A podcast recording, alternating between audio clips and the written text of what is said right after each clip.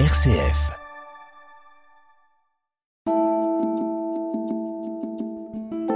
Et maintenant, voici une conférence présentée par Bernard Massarini, lazariste et prêtre accompagnateur, auteur de Homosexuels et transgenres en Église, une éthique repensée.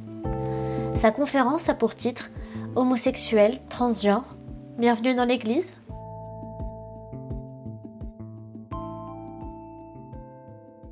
Merci d'être venu pour euh, nous mettre à l'écoute des sœurs et frères chrétiens concernés par l'homosexualité ou le transgenre.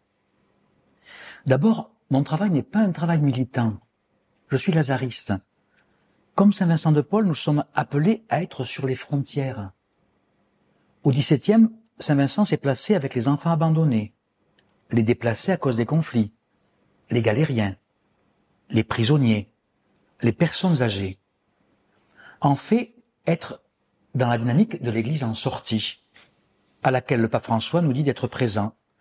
Et dans mon ministère, j'ai eu la chance d'être auprès d'Indiens en Bolivie, auprès de migrants avec la pastorale diocésaine des migrants dans les Landes, auprès de sans-abri à Marseille, où j'ai créé le collectif pour la mort des errants, puis sur les périphéries de la culture, en créant un festival de films sud-américains et une web radio diocésaine dans les Landes.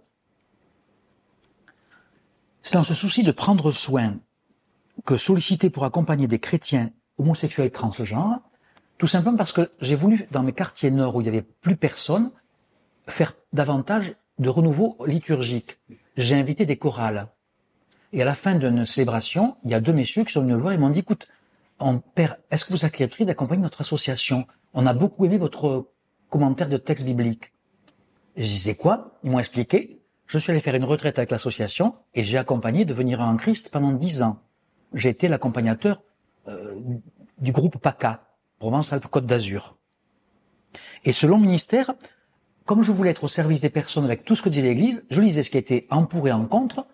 Comme je me débrouille un petit peu dans plusieurs langues européennes, je lisais ce qui sortait en anglais, italien, espagnol et français. Et toutes les contradictions qu'il y avait. Et c'est au bout de, donc, c'est il y a maintenant quatre ans, j'en avais marre. Je me dis, je vais arrêter parce que je ne supporte plus le discours de l'Église avec ses frères et sœurs que j'accompagne et qui souffrent.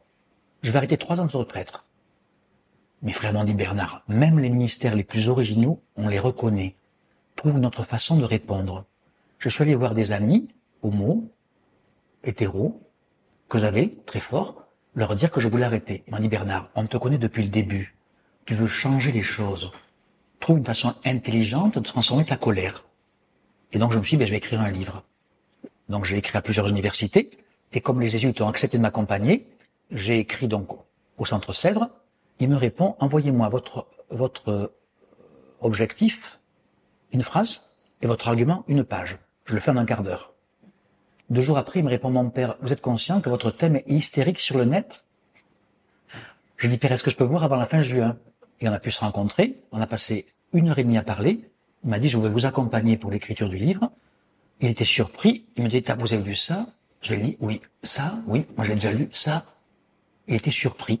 Et j'ai mis pour l'écrire six mois seulement. Parce que tout, j'avais tout déjà en tête.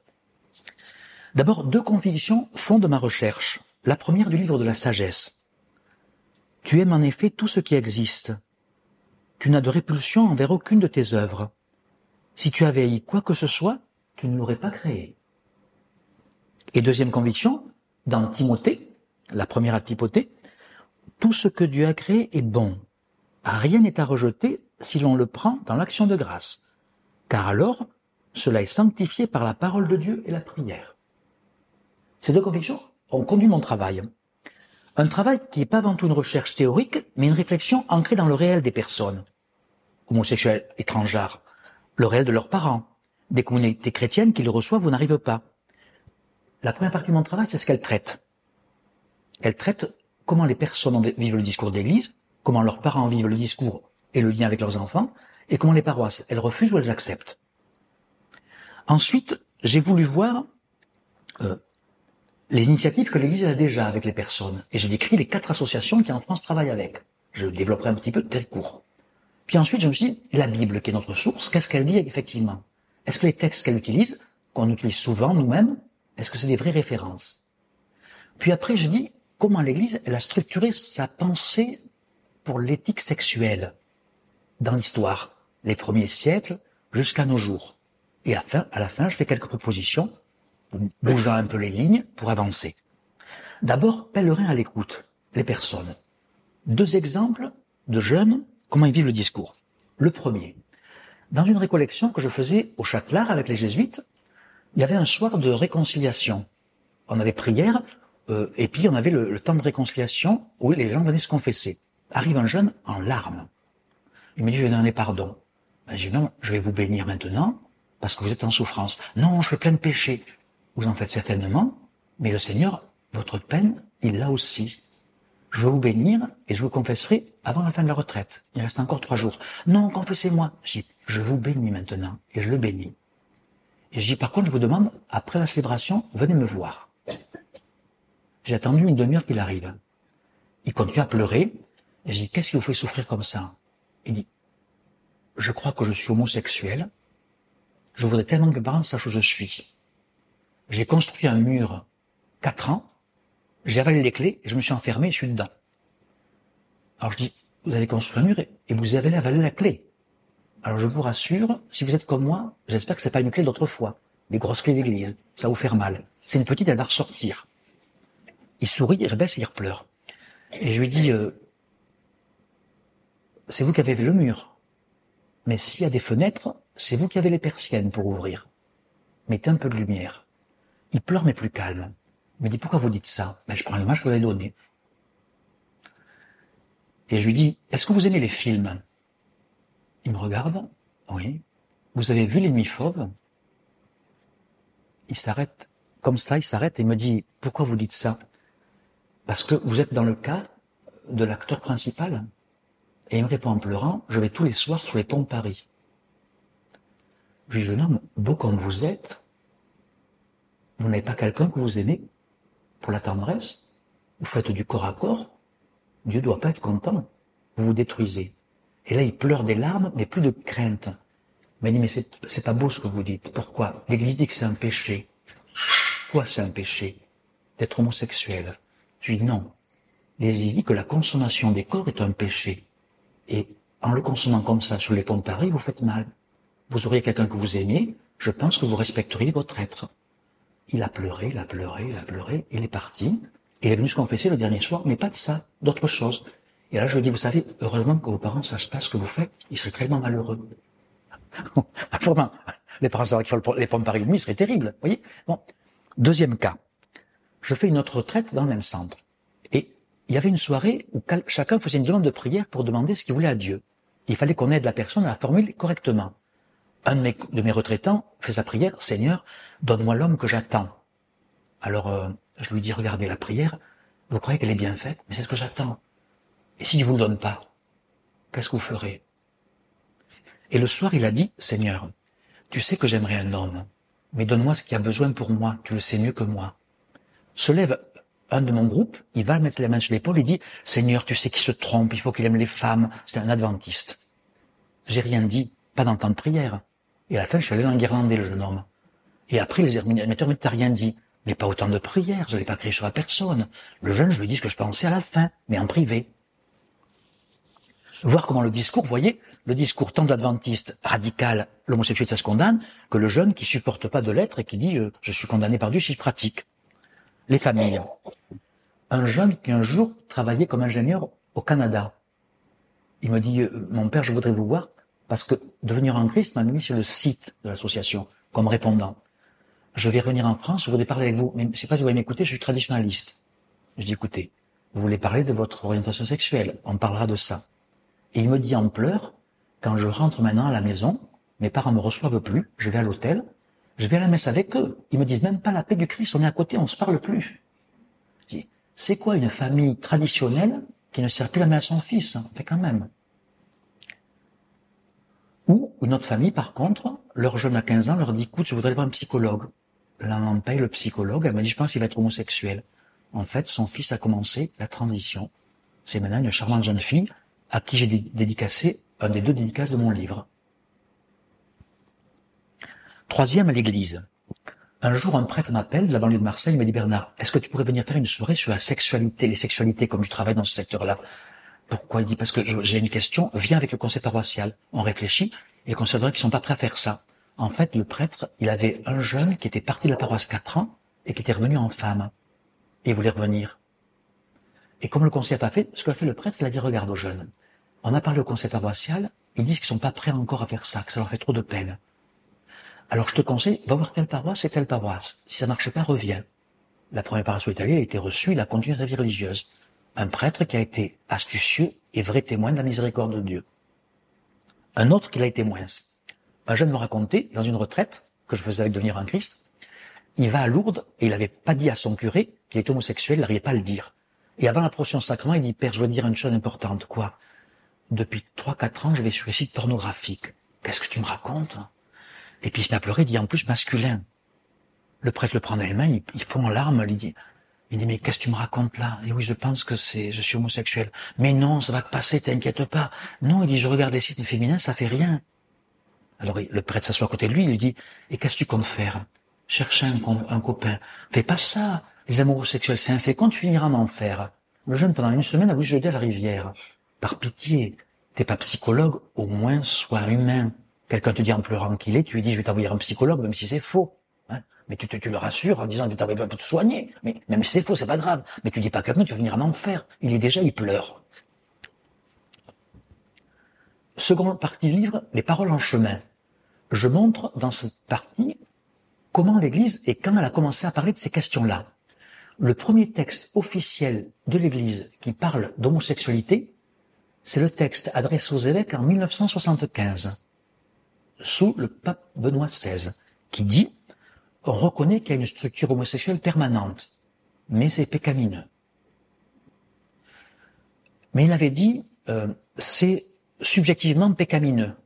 Et comme des théologiens disent objectivement ça peut se défendre, ils font un second texte en 86 où ils disent la structure est permanente, mais il n'y a aucune légitimité à reconnaître l'acte homosexuel. Donc, ils connu c'est pécamineux en expliquant parce que ce qui est l'ordre normal, c'est l'homme-femme pour faire la procréation. Comme deux hommes ou deux femmes ne peuvent pas procréer, c'est pécamineux. Ensuite, il y a le texte du catéchisme en 92 qui parle de l'homosexualité pour la première fois dans un texte public de catéchisme. Avant, on n'en parlait pas dans le catéchisme. On avait parlé dans le droit canon, des choses, mais jamais dans le catéchisme. Et où est-ce qu'il en parle dans le catéchisme? Dans la partie théologie morale. Le catéchisme, il y a le dogme, la prière, la morale et puis la vie liturgique, les sacrements.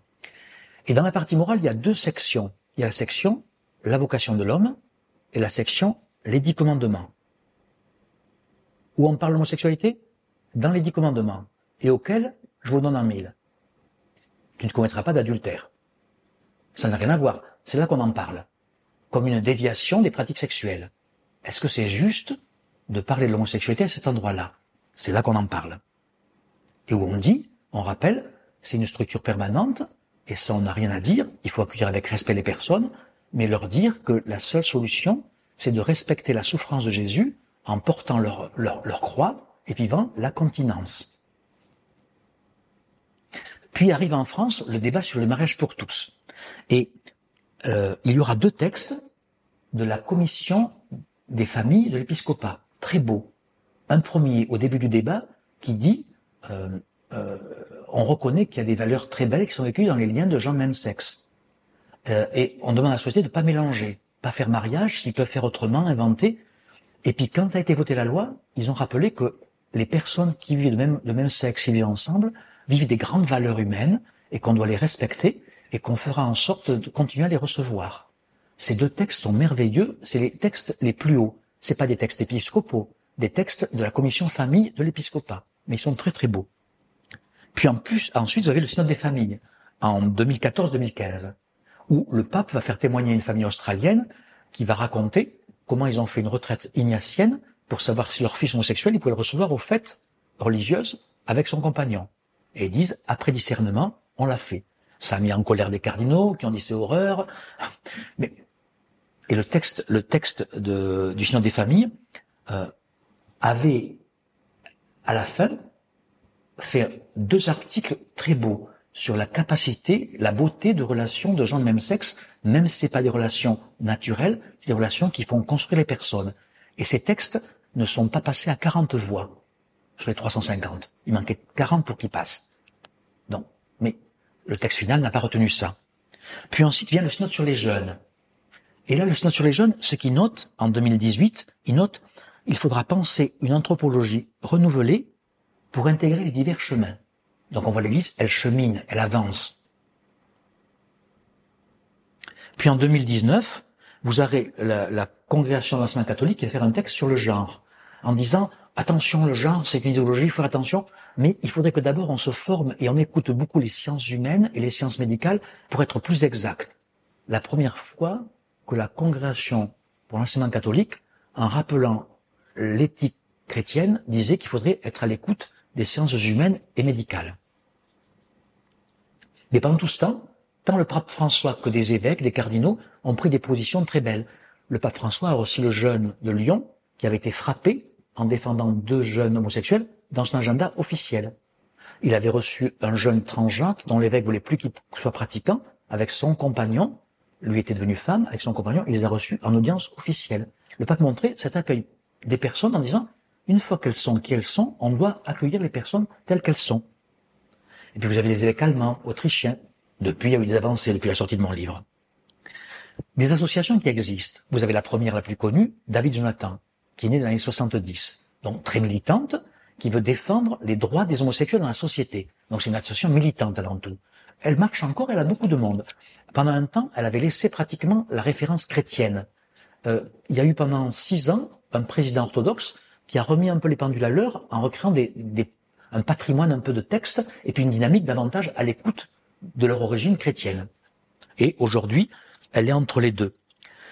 Puis sont nés euh, au XIXe siècle, euh, en, en, en, 1980, dans le cadre du renouveau charismatique, devenir un en Christ, par un monsieur qui, à la mort de son fils, a retrouvé ses attractions homosexuelles. L'a dit à sa femme, il a dit, est-ce qu'on prie dans le groupe de prière pour ça?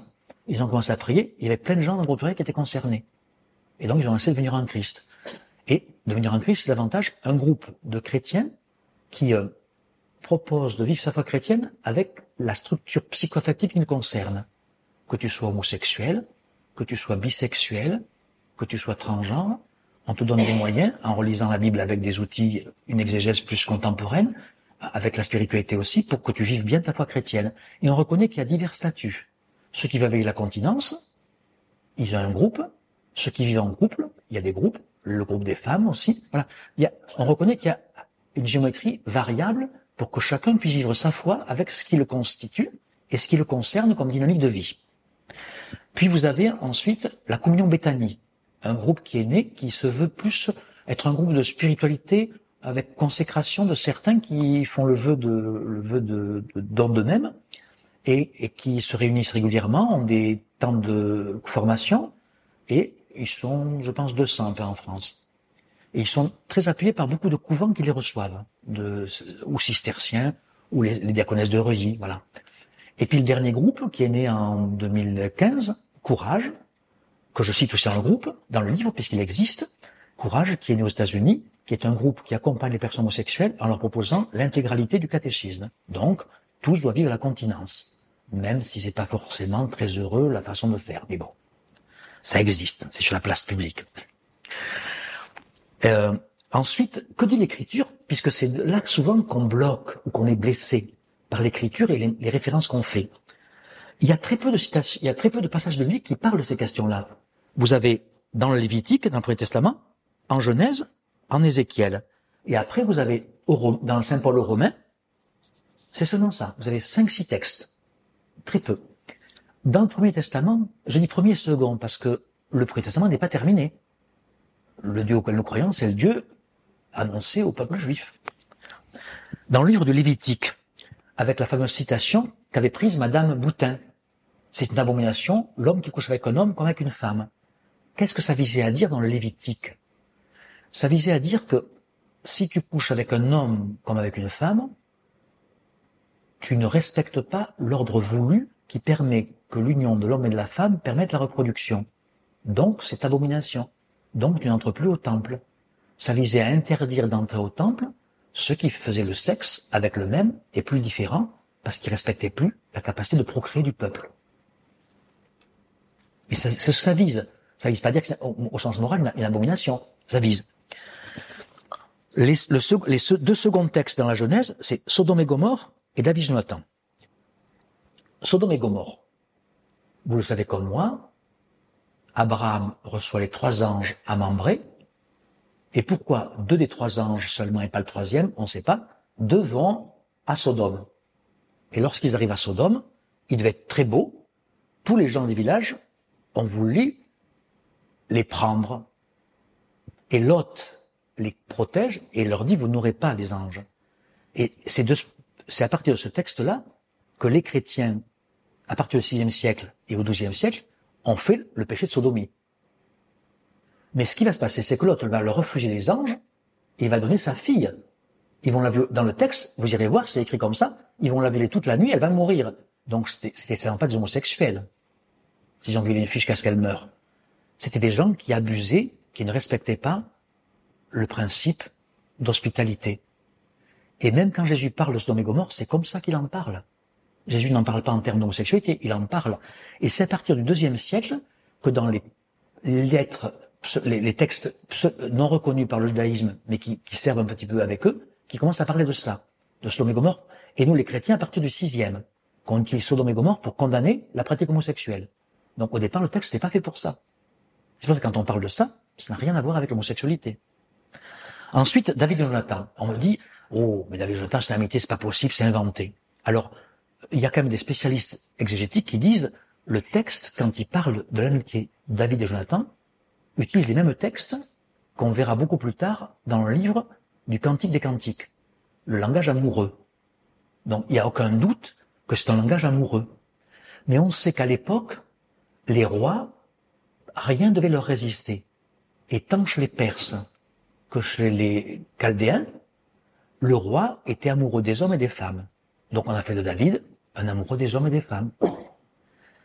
Mais quand meurt Jonathan, David dit, je te perds, je regrette cette amitié que nous avions plus que l'amour d'un homme pour une femme. Eh bien, Saint Jérôme, quand il va traduire la Bible, pour éviter qu'on comprenne que c'est une histoire d'amour entre hommes, il va dire, je te quitte comme un amour et une femme, comme une mère aime son fils, pour qu'on n'ait pas de confusion. Et dans la traduction de Saint Jérôme, vous voyez, rajouter la blose comme un homme, comme un homme, comme un, homme, comme un homme, comme un, fils aime sa mère. Ça veut dire qu'on avait peur que ce soit lu comme ça. Ça veut dire que déjà, ben, ça commençait à être lu comme ça, comme une amitié particulière entre deux grands personnages. Ensuite, l'autre texte dans la Bible qui parle de ces questions, c'est le livre d'Ézéchiel. Le livre d'Ézéchiel qui dit, il parle des eunuques. En, en fait, il, ne parle pas des transgenres, il parle de ceux qui ne pouvaient plus avoir de descendance. Et il dit, tes enfants qui étaient à honte parce qu'ils n'avaient pas de descendance, s'ils respectent mes sabbats, auront une pierre gravée dans le temple en leur nom pour dire l'honneur que je leur dois. Ça veut dire que déjà Ézéchiel reconnaissait que les personnes nuques pouvaient être l'honneur l'honneur du peuple de Dieu. Alors quand nous on les traite mal, on n'est même pas fidèle au Premier Testament. Donc on a des progrès encore à faire. Ensuite, c'est Saint Paul romain. Saint Paul romain qui dit, il reprend l'idée que c'est contre nature. Il dit, un homme couche avec un homme, ça ne fait pas. Un homme, il couche avec une femme. S'il couche avec un homme, il pervertit le sens qui a été donné initialement à la sexualité ce qu'on peut comprendre. La sexualité, elle sert aussi à la reproduction, mais elle ne sert pas qu'à ça. Ce que je dis à la fin de mon livre en riant en disant, si elle ne servait qu'à ça, la plupart des chrétiens qui vivent en ce moment en, famille ne feraient plus l'amour, puis ils ont plus de 60 ans. Ils ne serviraient pas grand-chose. Et pourtant, heureusement qu'ils sont encore permis qu'ils aient des sens de tendresse amoureux entre eux. donc vraiment, quand Paul Romain dit ça, il, ne fait que dire ça. Il ne fait que dire, euh, c'est parce que ça ne respecte pas l'orientation première de la sexualité, qui sert à reproduire l'espèce. Une fois qu'on a dit ça, on n'a pas dit un jugement moral. On a dit un constat humain, un constat, un constat biologique. En oubliant que le sexe n'est pas que biologique. Il y, a, il y a très peu du sexe qu'on fait qui est biologique. Le sexe, c'est avant tout une relation humaine ou un échange. D'ailleurs, une relation de couple, c'est très peu de sexe pour beaucoup de tendresse. Et là, je vais rire personne en disant ça. Ensuite, passons à comment l'Église a monté son discours. Elle a commencé à se fixer sur les philosophies qui l'entouraient, qui reprenaient cette idée naturelle. Et donc elle a dit, ben, n'est juste que l'amour qui permet la reproduction, en évitant la passion, parce que la passion fait sortir du contrôle de la raison. Donc tout amour passionnel, attention, il va vous faire égarer de ce que, de ce que Dieu veut pour vous, que vous ayez des enfants et qu'ils se reproduisent et que vous reproduisiez pour que la génération continue. C'est au XIIe siècle qu'on va sortir un peu ce... Alors au XIIe, il y a le pape Grégoire le Grand qui ira même jusqu'à dire, si vous avez pris trop de plaisir en faisant l'acte de reproduction, attention, privez-vous pendant deux à trois fois de la messe. On a changé un petit peu, heureusement quand même, non? Mais Et au, en même temps, au XIIe siècle, les cisterciens vont se mettre à dire, toutes les amitiés sont reconnaissables, sont dignes. Même les amitiés entre hommes, eh bien, toutes les amitiés sont reconnaissables si elles respectent le fait d'être respectueuses de leur rôle. Ne pas confondre les plans. Mais les, les cisterciens vont inviter à reconnaître dans toutes les amitiés une part légitime. On ne dit pas les qui sont défendues entre hommes ou entre femmes, alors qu'on le disait jusqu'à cette époque-là. Et lorsque le Concile Vatican II va arriver, donc on continue avec cette pensée philosophique, euh, c'est plus le personnalisme qui va dominer. Et où on va dire, dans la relation du couple, il n'y a pas que la reproduction, il y a aussi la tendresse échangée. Et nos deux derniers papes, avant celui-là, euh, Jean-Paul II et Benoît XVI, ont beaucoup insisté sur la dimension personnelle de l'amour. L'amour ne sert pas seulement à la reproduction, mais il sert par l'échange de la tendresse à faire grandir la relation humaine des personnes. Mais il réserve cette, tendresse aux personnes de sexes différents, puisqu'ils peuvent continuer la génération de l'espèce. Et les, psychologues contemporains vont après Freud, essayer de réfléchir un petit peu, et on sent que c'est encore en, recherche, mais il y a des évolutions. Et Freud lui-même disait, souvent on prend Freud en exemple pour dire, il dit bien que c'est l'homme et la femme, et aussi l'amour euh, accompli. Mais il disait, l'homme et la femme, c'est des polymorphes, c'est des sexuels polymorphes. Ils sont capables d'aimer l'homme et la femme, et la femme et l'homme. Donc c'est pas très catholique, mais on le prend comme référence, c'est curieux. Et il disait à une maman qui lui disait, est-ce que mon fils pourrait le guérir? Il dirait, je pourrais pas le guérir. Je pourrais l'apprendre à vivre avec ce qui le constitue. Mais ce qui est intéressant, c'est qu'au XIIe siècle, Thomas d'Aquin, dont on fait le grand défenseur de la loi naturelle, disait déjà L'amour entre personnes de même sexe est contre nature, mais il n'est pas contre l'inclination naturelle de beaucoup de personnes pour que la complexion de leur corps les oriente vers le même. Thomas d'Aquin disait ça comme ça dans la somme théologique. Si l'amour est contre nature, je le reconnais, je reconnais que certains ont une orientation qui les conduit vers le même c'est leur complexion qui, le fait, qui les fait comme ça. Ils reconnaissaient qu'il y avait une structure permanente chez les gens qui les tournaient vers le même sexe. Et donc ils disaient, c'est leur complexion, donc c'est pas pécamineux. Thomas d'Aquin le disait. Donc même les, thomistes qui sont très thomistes, s'ils sont fidèles, ils peuvent pas dire n'importe quoi. Et je terminerai ma présentation avec les, trois pistes que je dégage. Euh, je dis, il faudrait qu'on passe d'une anthropologie ternaire corps, âme, esprit, tu reçois tout à la naissance, à une anthropologie quaternaire, biologique, hormonale, relationnelle, spirituelle. Et toutes les dimensions, la dimension biologique, on se rend compte qu'elle est plus complexe qu'on ne pensait. Il y a des gens qui naissent, ils n'ont pas le phénotype XY ou YY. Ils sont XXY ou YYX. Qu'est-ce qu'ils font avec ça? Il y en a qui naissent, ils ont le sexe masculin et les hormones féminines, ou le contraire. Donc, biologique, ça veut dire que ça bouge. Euh, hormonal, ça bouge, euh, biologique, spirituel, culturel. C'est des choses qui bougent avec votre histoire. Donc, si vous reconnaissez cette anthropologie quaternaire, la personne est en évolution. Donc, vous accueillerez les personnes avec ce qui les constitue comme elles sont, pour qu'elles soient membres de l'Église à part entière. Ensuite, une, une, une qui soit plus respectueuse. Quand Saint Paul dit c'est contre nature, dans la même lettre aux Romains, il y est un peu plus loin, quand Dieu fait l'Église, il prend le peuple, le peuple élu, l'olivier franc, qui greffe sur l'olivier sauvage, les païens. Dieu fait contre nature pour faire l'Église. Si Dieu fait contre nature, c'est pas contre lui. Donc, quand on dit contre nature, on dit c'est pas la nature normative. Mais on ne dit pas que c'est pécamineux. C'est Paul qui le dit, j'y peux rien. Ensuite, quand on dit Dieu a créé l'homme pour la femme et la femme pour l'homme, dans le premier texte de la Genèse, et il dit multipliez-vous. Dans le second texte, il fait l'homme tout seul. Il lui donne tout, il voit que l'homme est triste. Alors il l'endort, il lui tire son partenaire. Je dis bien son partenaire, ou ça, je ne sais pas. C'est l'homme qui va dire, oh, c'est Ève, c'est Isha, celle qui l'a tiré de ma côte. C'est pas Dieu qui dit ça. Dieu l'a créé pour qu'il le vis-à-vis. Et c'est lui qui va dire, c'est ma femme. Donc Dieu a créé le vis-à-vis pour que l'homme soit pas seul. Donc si le bon Dieu est capable de faire ça, s'il a créé des gens aujourd'hui qui aiment le similaire, il est capable de leur inventer le partenaire pour qu'ils vivent fidèlement la relation avec celui qu'ils aiment, ou celle qu'elle aime.